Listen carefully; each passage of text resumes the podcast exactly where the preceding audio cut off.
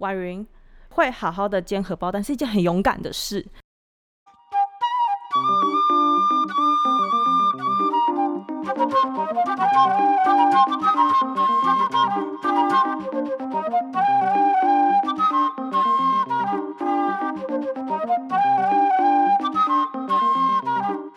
关若英，发现生活的艺术，聆听微妙的声音。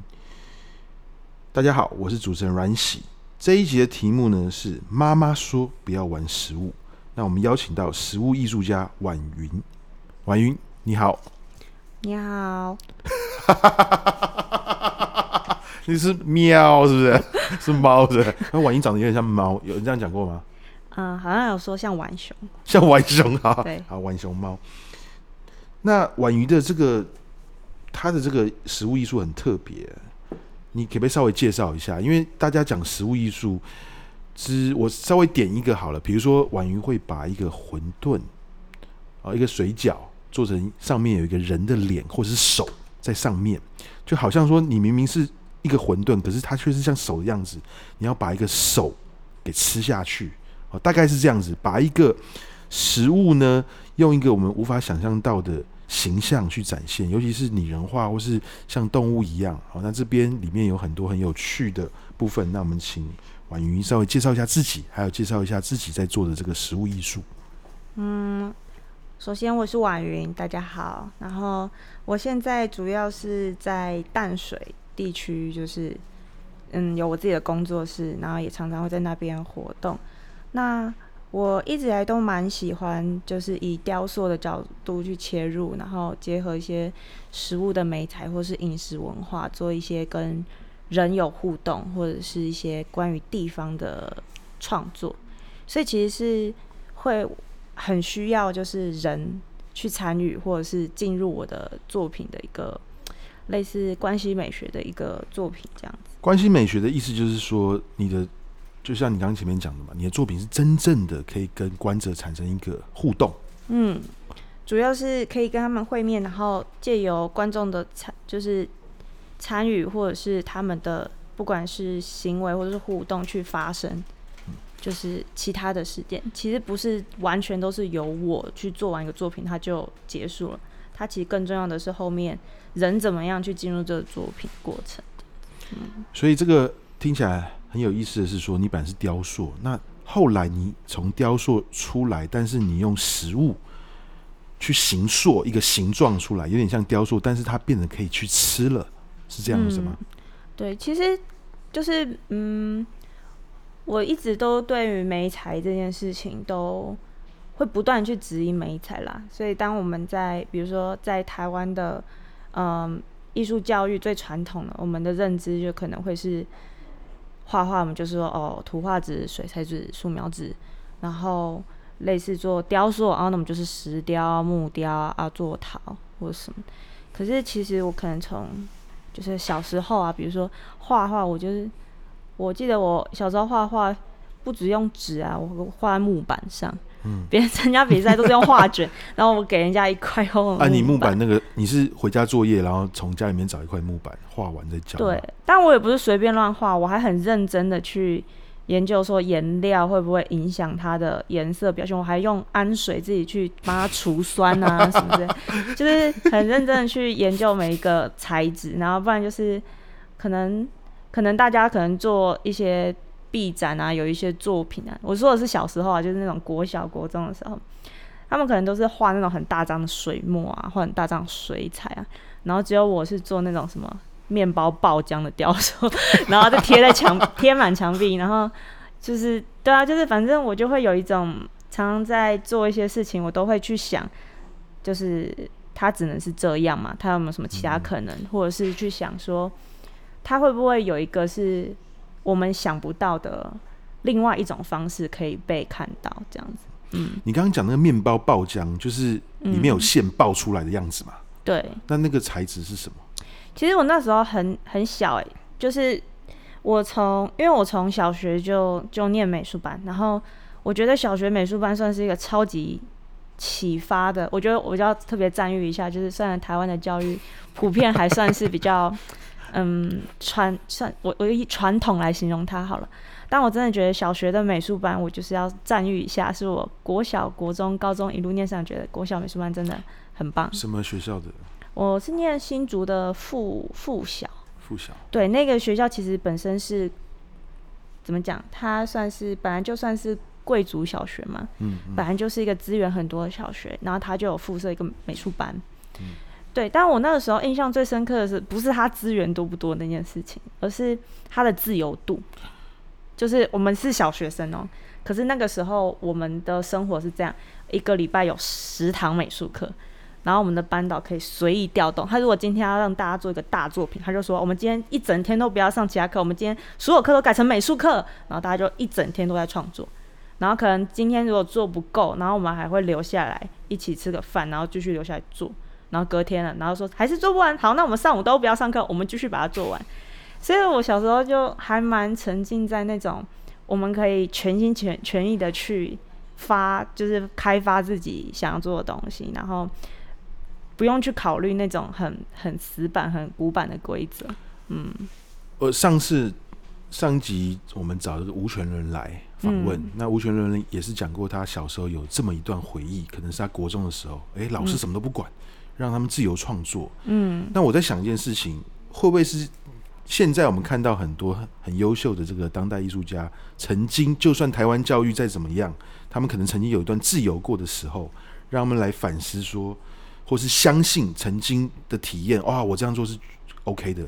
就算可能以前你看你用木板啊，或是你做面包爆浆，嗯，但是因为你知道你曾经试过自由的方法，所以你坚信。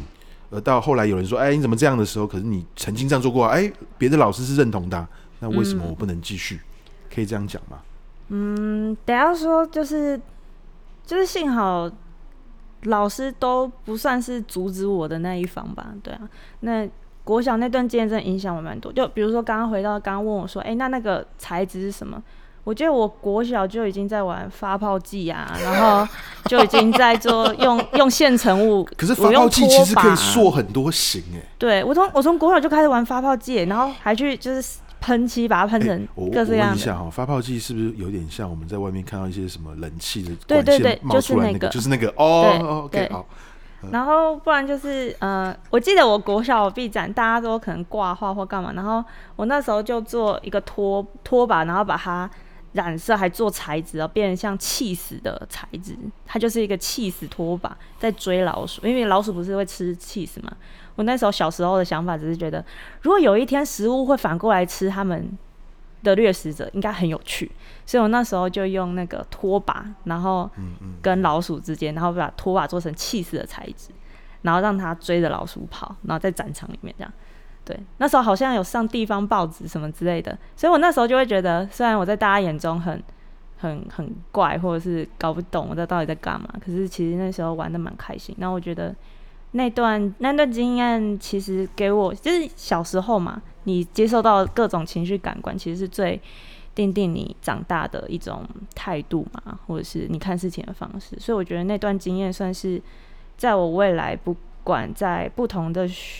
就是学院也好，或者是比如说国中啊，有开始进入升学这种很压抑的教学状态的时候，我都还可以秉持这种一种就是可以玩出自己的东西的心态啊。嗯，嗯，那最后因为前面提到共感艺术嘛，那开始你把你这些所学，嗯、因为你本来就不设限，你喜欢用一些很特别的，比如说刚刚像拖把赶老鼠这种概念，嗯、那什么时候想到要把它跟食物做结合，让食物也变得那么不一样呢？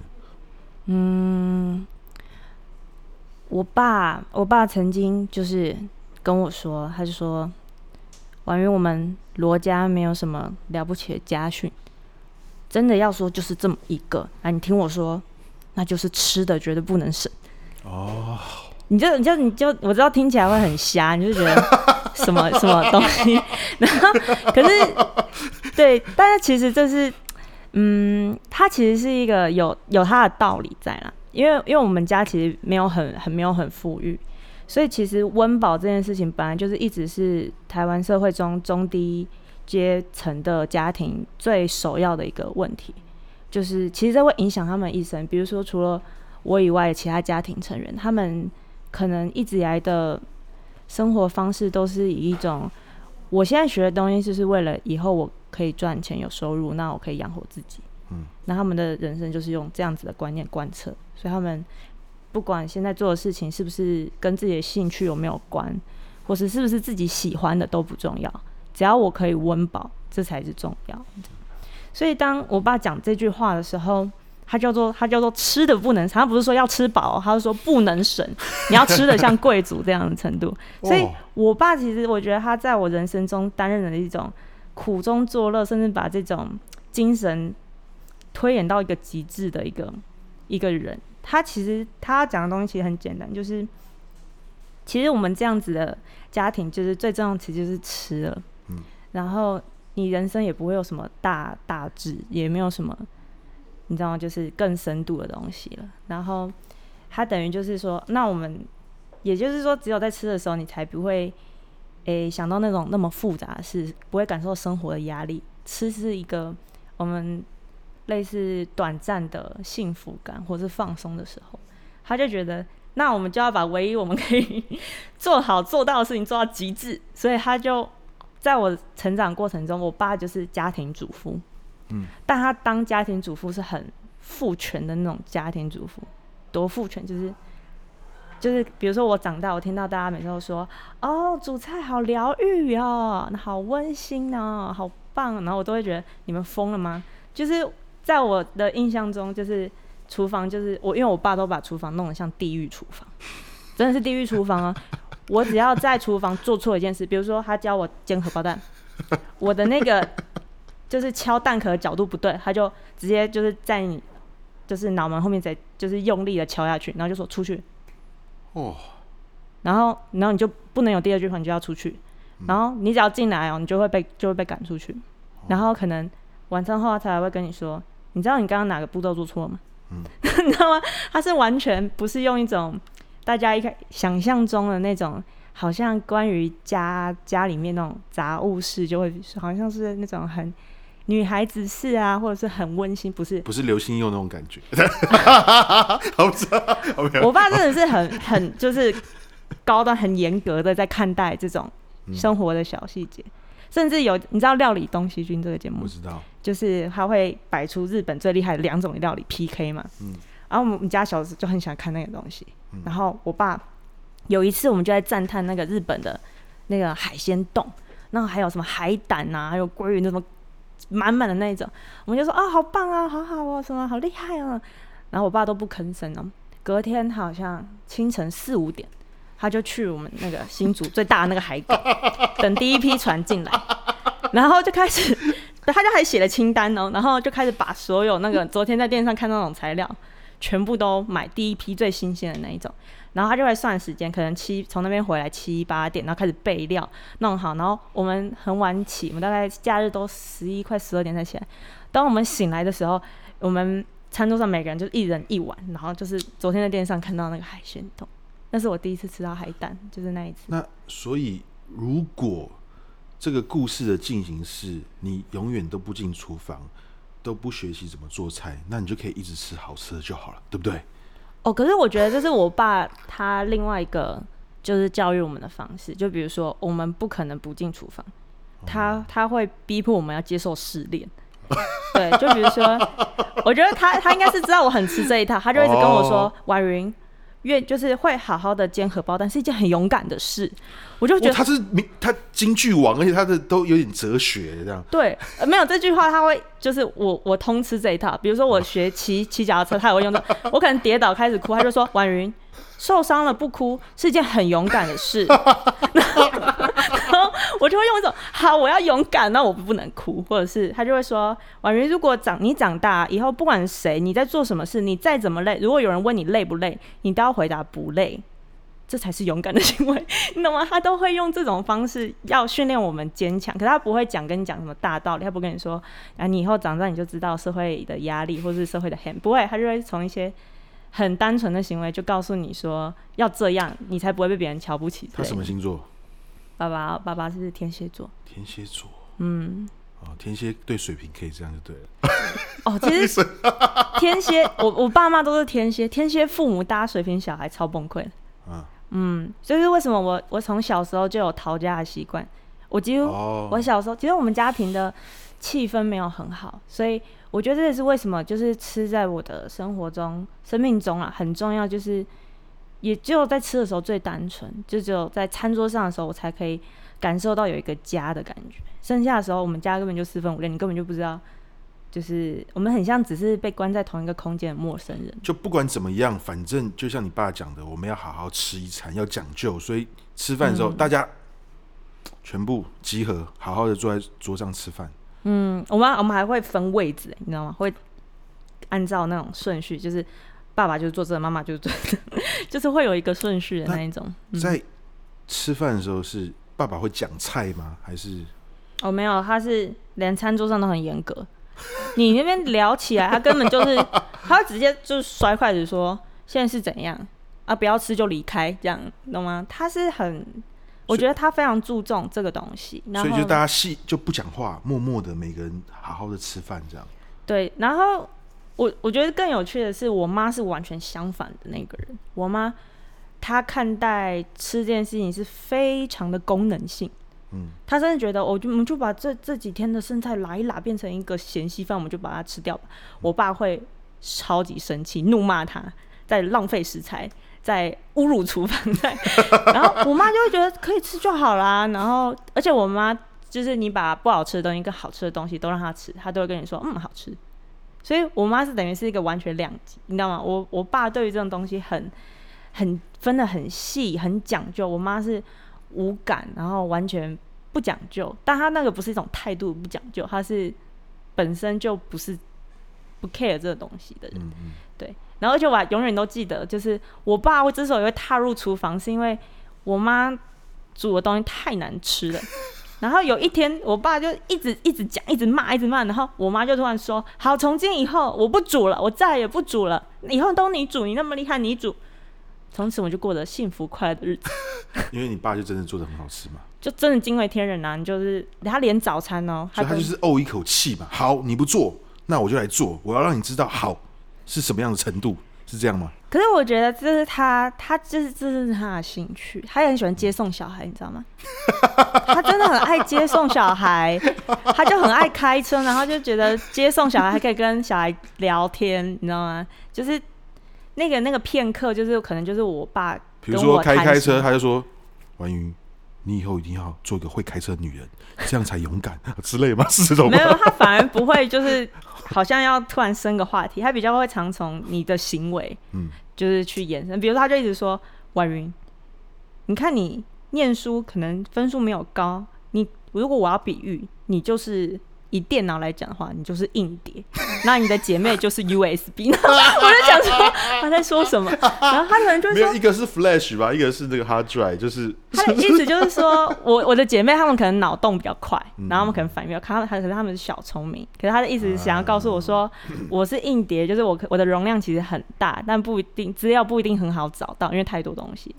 对，对，可是问题是，你看哦。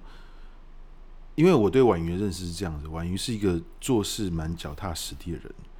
哦，那当然，我们这一集的这个节目介绍会附上他网站，大家可以很仔细的看他网站里面他作品的样子。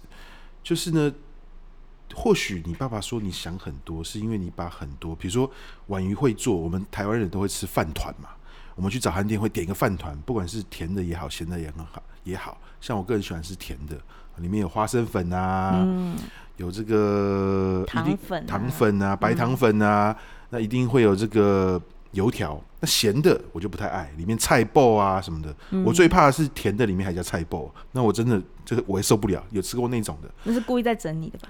我不就是有这种店。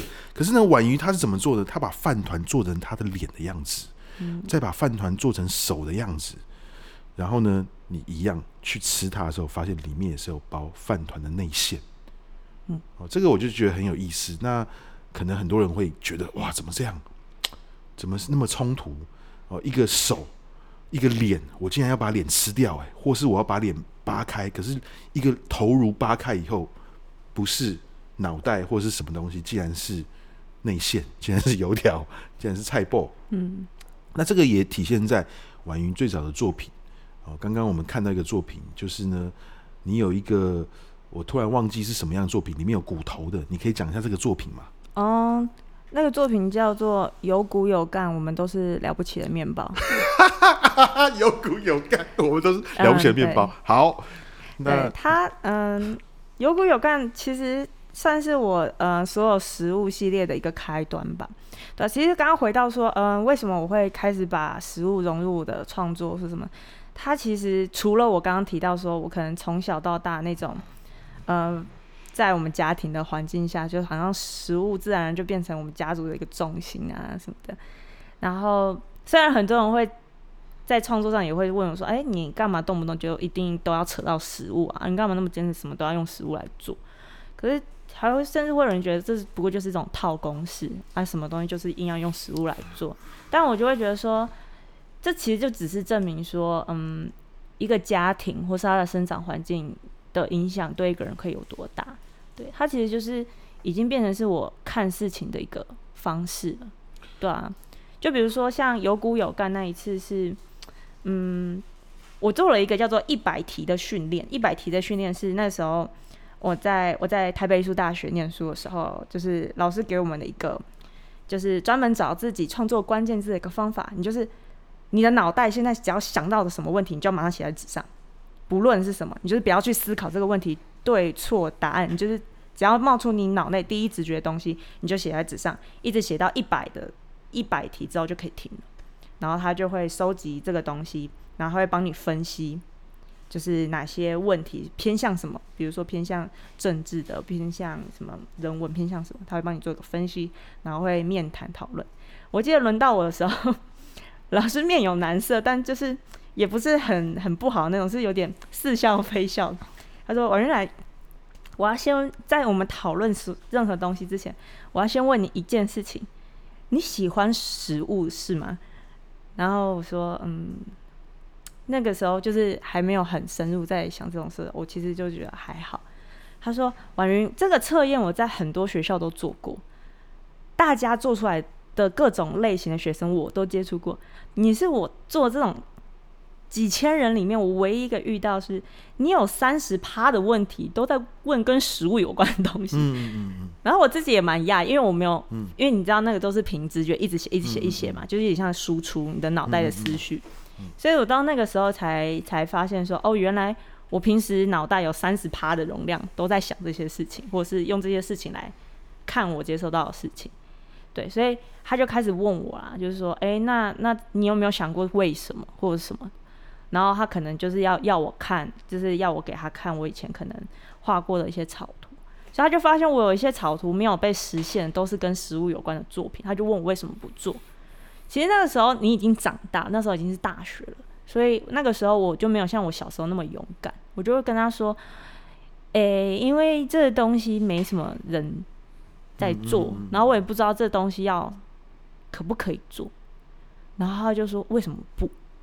就是你的人生有百分之三十都是环绕在这个东西上哎，对，他其实那时候指的那个草图就是有骨有干那个，有骨有干那个时候其实是我妈新的角色登场，我妈，我妈她非常反对我念艺术，反对到什么程度？她就是要断我所有经验，也不想让我念的意思。因为就是他认为，嗯，温饱问题嘛，你做这个吃不饱。还有就是我自从我念美术系开始，就是我们一直吵架，每每次回家绝对是吵架收场。然后有一次吵吵吵，他就突然冒出一句话说：“你到底是要梦想还是面包？”然后就愣住，嗯嗯，因为你知道这个这个这个问题的原版是你是要爱情还是要面包嘛？那你就跟你妈讲。我只想要勇敢，老者，然后你妈妈疯了啊！爸爸的，我妈听不懂这个梗，OK，因为他们其实没有很很很 close，很 close，嗯，对。然后就是我当下是愣住，我想说，我妈刚刚是篡改了爱情跟面包的比喻吗？然后我就开始想说，哇塞，就是更上一层楼，你知道吗？然后可是我同时意识到一件事情，通常我们会用爱情就是跟面包这个比喻，就是有一种。好像只能二择一嘛，啊，面包就是在指温饱嘛，经济这种问题嘛，所以我才发现说，原来我妈把我在做这件事情跟所谓的温饱就是扯这么开，她觉得是只能二择一的东西。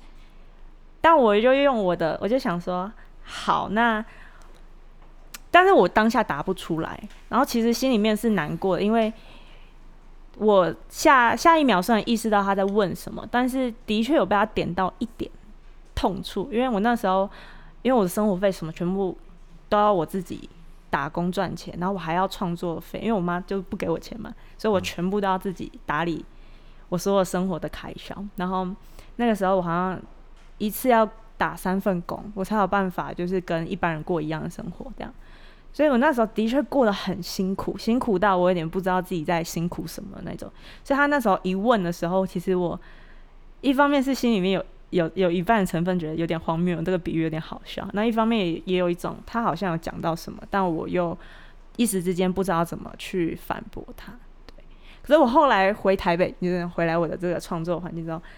就一直会想到这个问题，就就那句话一直会出现，你就会觉得面包问题，这个面包问题一直就是在我脑中打转，我就是就觉得很不甘心，我当下没有给出一个回应，这样，所以我后来就决定搬回城，我就觉得，那既然我是创作者，我就是要用创作者的方式来回答这个问题，所以我就为了我妈那个提问，我就办了一个展览，然后我就以就沿用她的，我就把她说的面包，我就真的做面包。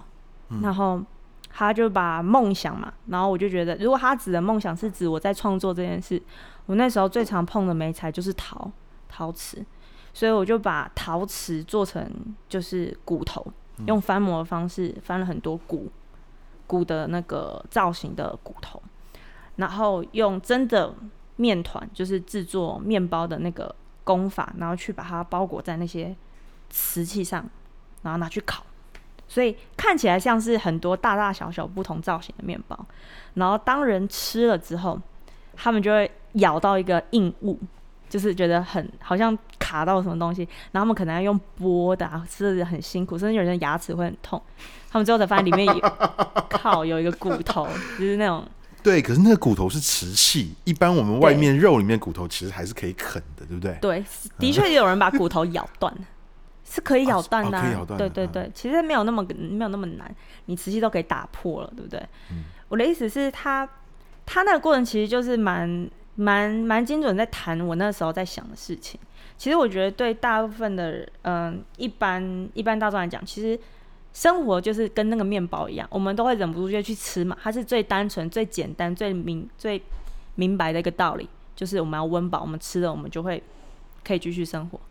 可是我觉得艺术常常就会在这个概念中，很像那个骨刺，它会让这件事情变得不太舒服，因为你要创作，所以它可能让你的生活变得长得怪怪。因为我刚刚不是说那些面团是裹着那些骨瓷去膨发成型嘛，所以它们长得可能会按照那个骨头去变形啊，变得就是大大小小扭曲啊或什么的。所以你在吃的时候，那个。艺术在面包问题里面的那种不适感，就是其实观众你就会发现，观众用各种方式去面对它。比如说，有些人就开始换角度去啃它，有些人开始就是用撕的、用剥的这样，有些人干脆就不吃了，就把它吃到一半就放在桌上，觉得我好像踩到雷这样，就放在桌上。对，所以那个时候，其实在整个展览中，我其实蛮玩的蛮开心的，有点像是我把我的问题丢给更多的人，透过他们的吃这个动作，帮我把这个。问题更、更、更多面向的去展开来，这样子，对。然后，所以有骨有干，它有点像是我做这个创，就是关于食物创作的第一步。那它同时也是我决定去面对，就是我的面包问题的第一步。OK。那后来，因为我跟婉云哦有一个合作的机会，这个是我们在北投的中心新村。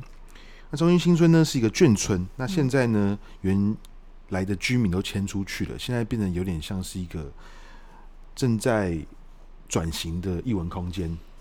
好，那我们呢有机会呢，曾经呢跟这个空间做连接，我们去探寻这个中心新村，那最后做出来的作品。那我那个时候等于是第一次跟婉瑜认识，那婉瑜。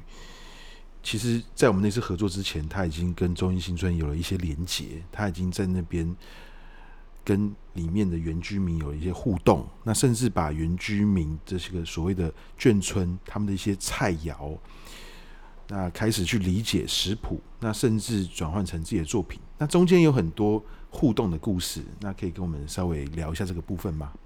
嗯，其实就是我很喜欢去收集那些快要消失或是稍纵即逝的事物，就是我觉得他们，嗯。也不是说喜欢，就是有点舍不得他们就这样消失或流逝掉。对，那那个时候去，嗯，就是受到策展邀约去那个眷村看，其实他已经迁迁村了，里面没有人。嗯嗯。然后，所以当时我去看到的时候，里面全部都是杂草。就长得已经跟人差不多高的那种，不然就是已经坍塌或什么，没有人整理。但我觉得最妙的地方是，因为他们走得很急，所以他们几乎家具都没有带走，连锅碗瓢盆都看得到。他们当时生活怎么打理，他们的家怎么布置，你都还看得到那一种。对，然后最最诡异的地方是因为我们第一次去嘛，所以他就会有嗯住。就是住管人，他就是会有负责人会带你说，哦，这一家是什么什么，然后里面以前住谁，然后你看这个地方以前的，你就看他讲的天花乱坠，然后你眼前就是一场空嘛，你现在看到就是植物、嗯、荒废的家具，嗯、但是那么精彩的故事就已经不见，嗯，人聚就是人事已非这样子。然后其实就是那种感受是蛮难过的啦，就是有一种淡淡的哀伤，就会觉得我好像只能用这种拼凑的方式去知道这里大概发生什么事。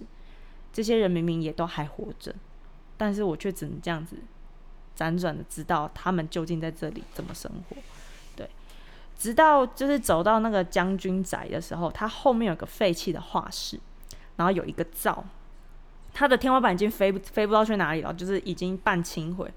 但是有一个灶，它非常完整，它几乎没有毁坏，然后就是好端端的在那里。然后我那时候就被那个灶给感动到，因为我们也知道嘛，灶在我们就是它就是一般呃家庭，就是以前以前的家庭他们会拿来烧火啊、煮饭啊。灶其实就是某种程度上有点像是一个家的一个很核心的东西。有人说有灶才有家嘛，对。所以我那时候一看到那个灶，我就有种被戳到，我就觉得。家的精神没有被毁掉，他就在这里屹立不摇的在那边。对，即使这些屋顶啊，这些外在的东西，他们被自然侵蚀，但是那个精神它还在。对，所以其实最一开始启发我的是那个灶。我后来一系列关于这种历史的食谱，我去把他们每一户人家我听到的故事，然后我去那户人家去收集那些他们遗落的掉下来的东西，或者是他们没有带走的瓶瓶罐罐或者是小东西，收集起来。结合他们的故事，然后制作成很多很有趣的食谱，就是不一定可以吃的那一种。比如说有一个叫做西家蛋卷，西家蛋卷就是在讲他们以前就是眷村很挤，然后可能他们一直搬到不同的人的家，就是西家带眷嘛。对对对，然后最我那时候看他们的那个故事，有一个最夸张的是，一家五口。这样子寄寄人篱下，就是来来回回，就是寄居在不同的五户人家底下，十年后才有一个自己的房子可以住。所以我那时候就把这个故事转换成一个做蛋卷的配方，就是按照这个故事的步骤，比如说我分别去他说的这五家去收集他们的可以吃的植物，做成酱料，然后把公鸡母鸡象征爸爸妈妈，公鸡肉母鸡肉，然后三颗鸡蛋是小孩。然后拌成 蛋卷皮，嗯、然后分别加入这三个，就是这五个五户家来的材料做成馅料，然后最后再把它们卷起来，这样就把整个食谱的过程当做就是一个叙事的方式。所以这个卷起来最后的样子，就是你刚刚说的鸡跟蛋的样子吗？蛋卷，我就直接是蛋卷。嗯，它其实概念是，就是它最后还是会以一个食物的样貌，但是它会跟我们平常吃的感觉又不太一样。另外一个比较常提到的是那个太阳棒棒糖，它其实在讲过去有一个很严重的雏妓问题，因为以前这边有很多日军、美军，对吧？甚至他们，所以中南部的妇女啊，那个时候会因为知道北部有很多眷村，所以他们会把她这种就是女儿牵上来，那些小小女生都超小的，他们可能才有些可能才刚到十四岁、十六岁不到那种。然后拿北上卖掉，卖去奶就是那种。就是眷村附近的那种，就北投北投之前有很多那样的，对，他就是麦去那边，重点是去交去消费，大部分都是日军，嗯，反而不是国军或者什么，就是都是日军。然后那个时候会知道这个故事是，当时中兴村的门口有一个呃杂货店，就是全村唯一的一家杂货店，然后它的对接就是那个那个就是有厨妓的那个妓院的那条街的对面，所以它其实是面对着他们的唯一的一家店。他就说他印象很深刻，是每天早上他们快要开户的时候，就是小厨妓们就会跑出来来他这家店，就是用他们微薄的一些小小零用钱去买一个甜甜的东西吃。很多时候是那个棒棒糖，酸梅棒棒糖，有时候是那种弹珠汽水，就是十几二十块就的那种。他们其实这样就是有点像是吃完然后再去上工。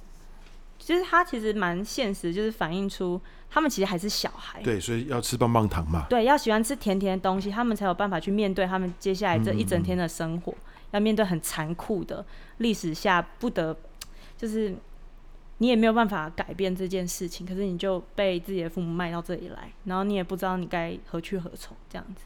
所以他们唯一的慰藉就是每天早上那个甜甜的棒棒糖这样。对，我那时候，所以我觉得那时候就是用这个棒棒糖的食谱来讲。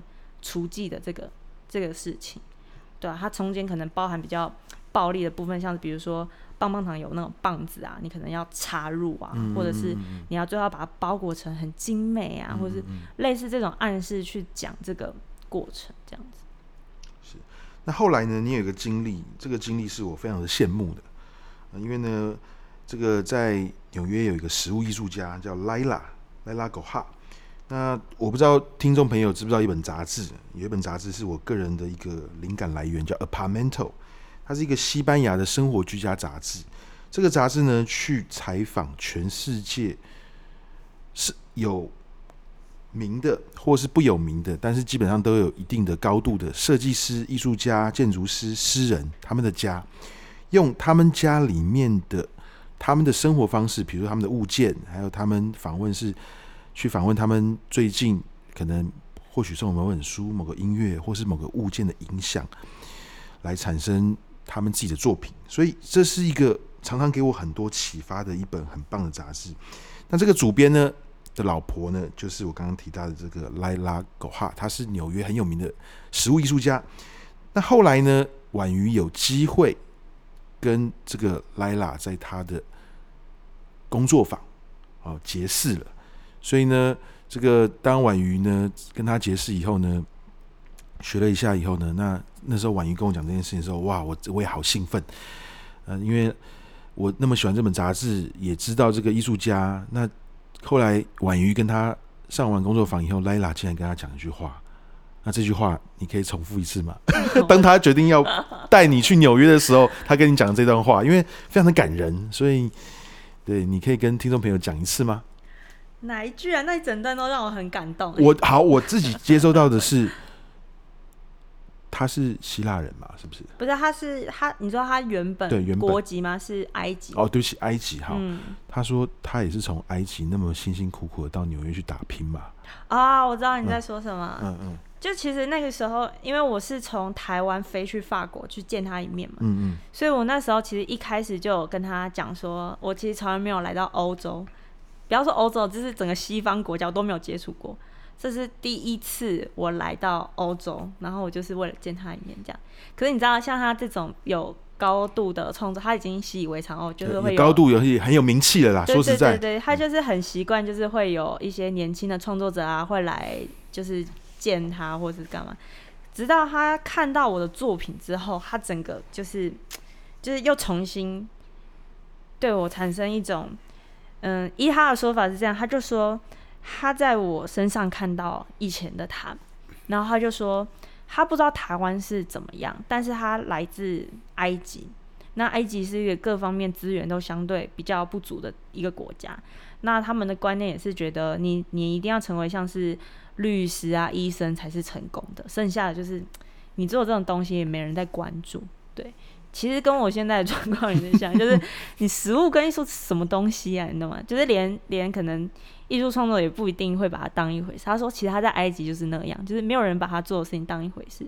他说，直到那个时候有一个来自纽约的老师看到他的作品，然后帮他弄到美国的 visa，把他搞去美国，让他有办法在那里念书，开启他所有创作的一些机会，所以他才有办法一路爬到他现在这个高度，这样子。他就他说他这个历程一直是他生命的转捩点，嗯嗯，所以他他现在已经长大，那他也有能力，他一直心里面都会有一种想要回馈，或者是想要像他老师那样，就是找到有才华的学生，然后去拉他一把这样子。所以他那个时候，他讲到这里的时候，他就转过来，突然就眼光泛泪了，然后我自己也吓到，他就说，虽然你一直跟我说是你是。来这里你是未来要找我，但我我就是你不知道我现在有多激动，因为我觉得是我找到了你。嗯嗯嗯。对，然后他就说，我觉得你需要去纽约，让纽约也看看你这样。嗯。对，所以我当下其实是我也我也我也就是 我也哭，但我们两个就哭，然后我就觉得就是这这个跟我原本会面的想象不太一样，那我们最后两个人就就都都都默了哭，然后我们在散步这样。对，所以他那个时候就开始一直一直跟我问，就比如说他就说，哎，那你我看到这些作品都在哪里展览啊，什么什么之类，然后你就讲不太出个所以然，因为你就是说来惭愧，你就会觉得其实我以我的这种创作，你在台湾其实很难申请到什么展览，或者不要说比赛，他光是规定你一个礼拜前要布好展，你那东西怎么可能放一个礼拜？嗯嗯，对啊，或者是一些真件展，然后你交这种实物过去，他们就傻眼。就是有点不知道你你这是什么东西，嗯，对，所以我描述的是一，我描述的其实是一个一个一个比较像是事实啊，就毕竟是我经历过，我目前就是常常会接受到这种窘境，对，所以我那时候真的回答不出来我在什么，嗯，比较说得出来的地方展览，对，所以他其实就很很想要。让让让我知道，在纽约的人是怎么处理像这样子的类型的作品，跟有什么样的机会这样，所以他就开始一直问我说，什么时候可以来纽约啊？什么什么？但我就一直跟他强调，其实我光是要来这一趟法国参加他工作坊，见他一面，就已经差不多要把我积蓄花差不多。虽然我有补助了，我有拿到补助，但是还是就是对我来讲是一个很庞大的消费，而且我那时候还跟他说。嗯，就是因为实在是太紧绷，所以我可能这个工作坊结束当天我就要飞回台湾这样，然后他就说不用，你的飞机是几点？然后他就开始帮我查，他就说我帮你换车票。我觉得身为身为艺术艺术家，什么你不可以来到法国没有去过法国巴黎，然后他就帮我把所有的车票全部排开，排到跟他同一班坐在他旁边，我不知道他是重订还是怎么搞，我不知道怎么弄，然后他就帮我在我上飞机前排了一个很完美的行程带我去。巴黎，然后带我去看，嗯、就是他就是个很很慷慨的一个一个人呢、啊。嗯、对，他就说不用担心钱的问题，你只要回答我，你想不想去？嗯、你想不想看巴黎？嗯、然后他带我去纽约是一样的问题，但我就说我我没有那个钱去美国这么久，这样他就会说你不要你不要想那个，你只要说你想不想去这样，嗯、然后你只要愿意，我就会帮你处理那些事情。对，所以其实我一直都觉得他算是一个蛮。就是蛮蛮震撼我的吧，就很少人可以像他这么这么愿意付出。而且我记得你那时候跟我讲一段话，我听了我也觉得很感人。嗯，他跟他所有的助手讲说，婉瑜是个艺术家，他不是我的助手，你们要把他当成艺术家一样对待。啊，对，这个是我觉得是美国那边一个就是一直来都有问题吧，就是华人啊，就是在他们眼中亚洲人就。比较常是属于劳工阶级嘛，然后会比较属于那种嗯，嗯，当然现在有很多比较中国很多移民超爆有钱，那就先不讨论。嗯、但是大部分亚洲脸孔在他们眼中就是比较属于嗯，就是外劳这样子。嗯、那我那时候一过去，他就我就有跟他说说，哎、欸，你知道，就是我跟我。我从法国回来后，跟我台湾的朋友讲到这件事情，问他们意见，他们都以为我被被诈欺。我说哪有那么好的事情呢？谁要送你去纽约啊？我驻村都申请不上了，凭什么你可以免费突然被一个艺术家邀请去纽约？这样他们都以为我被骗，连连我们的老师都会有点半信半疑。没有，你刚刚讲一个点让我想到很多的关联性。你看哦，你因为有机会碰到纽约那么棒的艺术家，他直接选择你。可是我们台湾要到国外驻村，我们要先给台湾选择。哦，对，那也是一个很可怕的所以差异在这个地方，所以我们要找到 key man。所以为什么要自己大家要自己出去？太多，我们有一集在讲那个巴黎，就是艺术收藏，就有提到这件事情。台湾很多艺术家作品在国外展，他们都不会去自己亲身去国外，其实就要去。你不是作品出去，你还要跟当地，嗯、你要被看到。就像莱拉跟你讲的，婉云，我希望你被看到，让那些人来看看你是谁。我真的觉得要。要自己去真的有差，你就算作品不要去，你人去好了。我觉得你人去还的意义还比你作品去的意义大。你那个你你作品去也只是在你的那个 CV 上面多一条而已。说真的了不起就是多那一条而已。对 啊对啊。对啊，你人去那不是那一条的问题嘞，那就更多 哎。我我我很开心，你知道吗？因为我的 CV 很多条，可是我都有去。那很棒啊。对，所以我就很棒。可是我就不满足了，你知道吗？我知道我去过。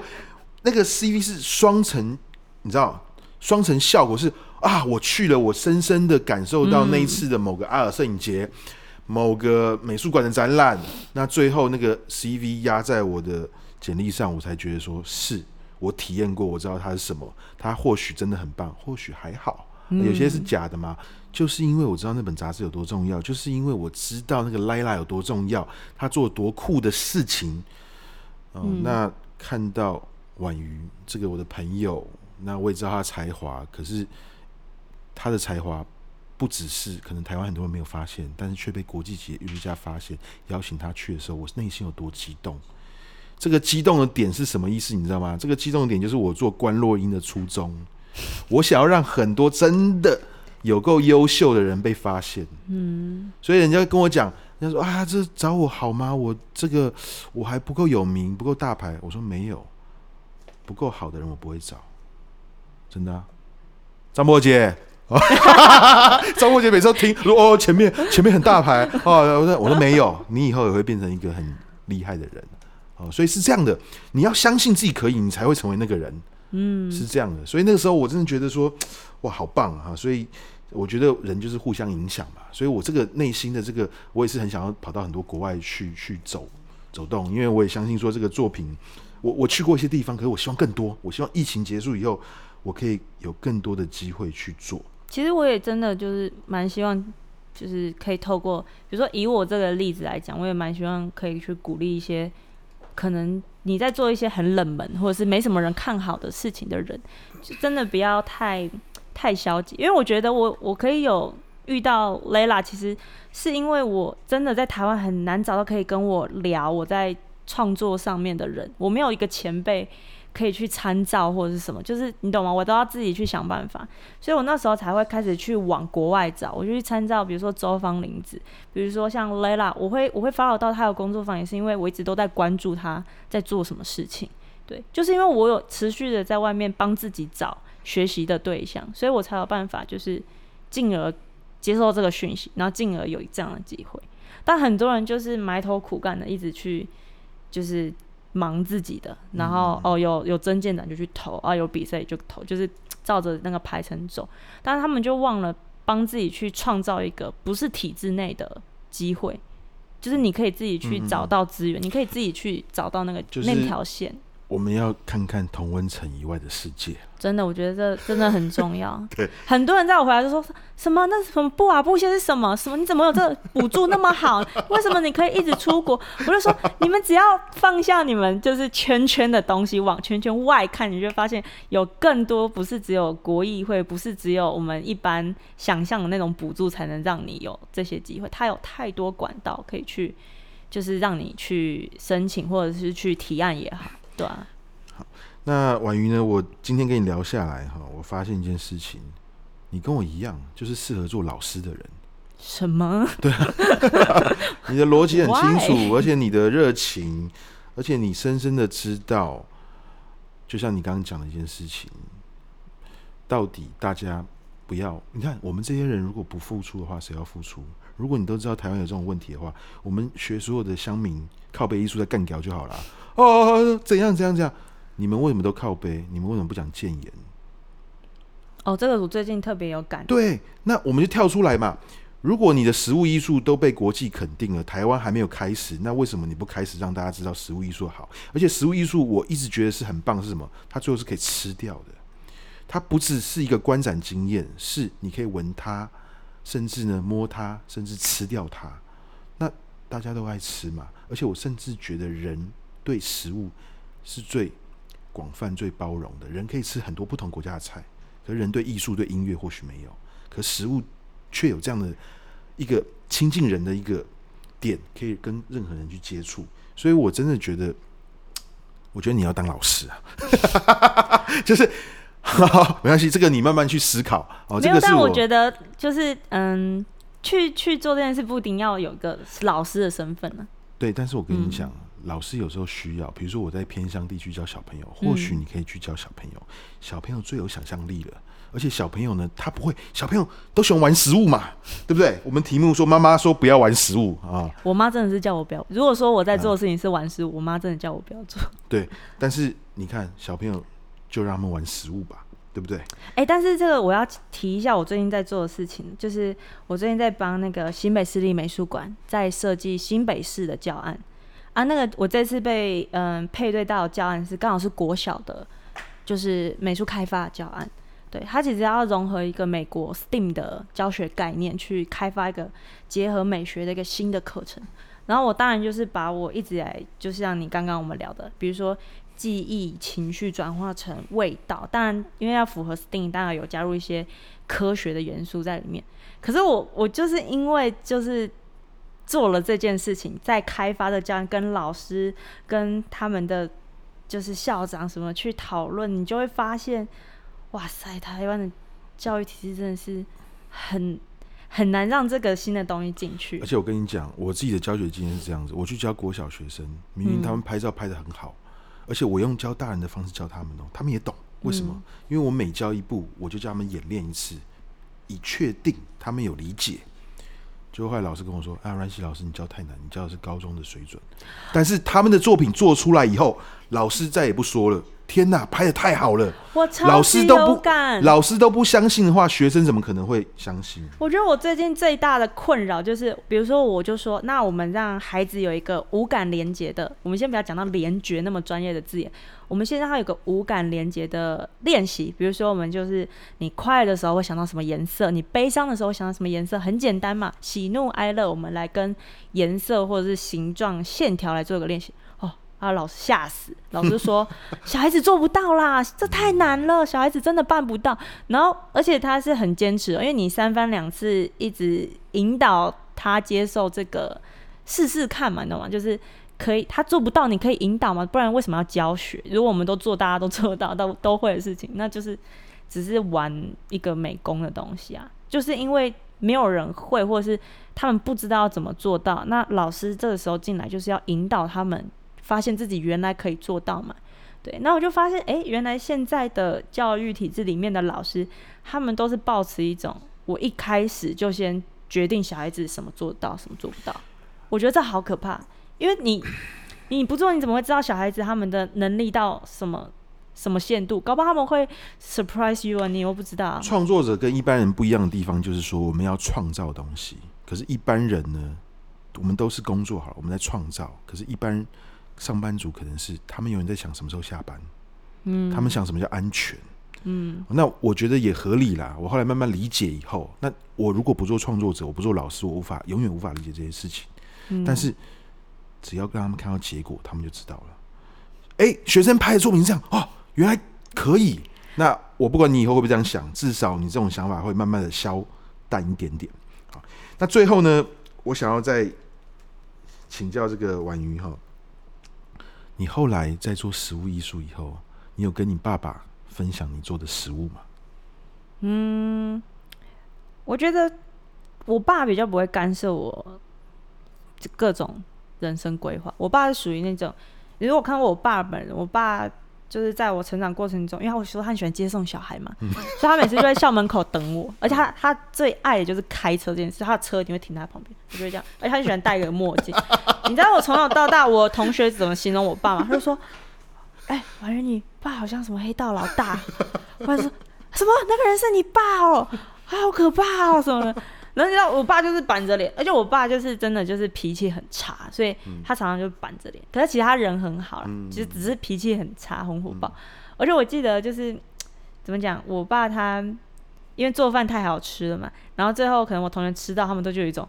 呃呃呃，这是真的是那个黑道老大做出来的吗？对，所以其实我爸在我生命中一直扮演着那种很模糊的一个，他打破了我们一般一般人的既定印象，什么煮菜就是妈妈，什么烧菜洗衣都是家务，没有，他根本就颠覆，他把它搞得超超父权，然后超级那个高压统治这样。那你有把你做的这些食物艺术啊？对，刚刚的问题是这个。对，给你没关系吗？你刚讲的也很棒。啊、其实他他其实都不太管我在做什么。我跟你讲，一定要试着看看，让爸爸知道你现在把食物变成什么样子。哦，有，他其实有关注。我觉得我爸最可爱的地方就在于，他是默默的会看着你在做，他会假装他不关心。但其实他都硬汉的，硬汉都这样。对，他其实 都有 update。他可能就是你可能做到第二件、第三件作品的时候，就是可能大家就是就是可能在讲别的事情，他可能就默默吐出一句：“我觉得你的上上件还比较有意思。”你知道吗？就是啊什么？所以原来你记得，你知道吗？你爸把 你当儿子在教啦。哎、欸，你怎么知道？不是啊，就是我了解啊，这都是对儿子才会这样。通常爸爸对女儿，我妈有一次就跟我说，其实。其实你知道男爸爸嘛，男孩子还是会希望有个儿子，你知道吗？什么？可是我们家一家三个人都是女生，哦、听说我爸好像以前就是把我当男，就只有我、嗯、把我当男生教。你爸仿佛看到一种可能性。对啊。对，那那其实那我大概懂了为什么这样。可是是好，就是我们要想每一个人初衷。你爸用他的爱的方式来爱你，他可能你会觉得很严格，会觉得很严厉或者很凶。嗯但是怎么样听起来？因为我听起来就像有时候我跟我爸相处的一些细节嘛，所以我才会说你爸把你当，因为我们这一辈男生跟爸爸沟通都是这样子的，都是像你们刚刚那样子，好像偶尔提点一下，偶尔一两句话。嗯、对啊，不然有时候就哎、欸，我爸超酷，他是这样，就是比如说嗯、呃，我们在客厅都女孩子，然后我妈就是很啰嗦那种，反正我我妈就是跟我爸是完全相反的人格。我我妈就会一直在顺便说啊，你在台北到底就是浪费钱啦，什么没钱？你看现在一一一个月赚了多少钱，在搞艺术啊什么，最后全部都去都饿死啊什么。然后我爸可能就在他的房间有听到这件事，哦，女儿缺钱，所以我当我回到房间的时候，他就突然敲门，哦，不讲话，也嘴脸都哭哭的哦。然后我就想说这个人要干嘛？他就叫我就他这样回就是。用手示意我要走到他旁边，一走过去，用他一秒速度把就是一把就是钞票塞进我手里面，然后就转身就走，你懂吗？什么话都没有讲，他就这样，超帅的。对，而且我爸做这种行为，就是大概就是从从小到大他都做这件事，不然就是偷偷在我，就是可能叫我哎、就是出门前突然说哎、你外套忘了带，那我就想说我不需要外套，然后你就拿外套，发现哎、口袋里有一千块，类似像这种行为，就他不会很。要跟你说我做了什么或干嘛，他他就默默的帮你。就比如说我在创作，有时候会打电话求救，说：“哎、欸，那个东西要怎么做？我的天哪，我突然想不起来步骤什么。”然后我爸都看起来啊，又在搞那些有的没了。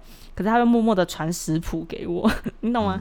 就我爸会是属于那种不讲不讲什么，但默默就去帮你的那一种。所以最后会突然这个彩蛋问你这一点的原因，就是说，其实我觉得最棒的是一种传承。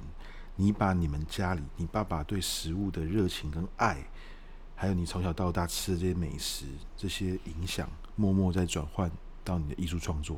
就像那么多人说：“哎呀，婉瑜你怎么用食物就用怎么用食物？”可是你根本爱食物，你关注食物，你百分之三十的调查是食物。嗯，那为什么就不用你最喜欢的方法？而且这个方法又可以跟每个人去做连接，让大家在吃。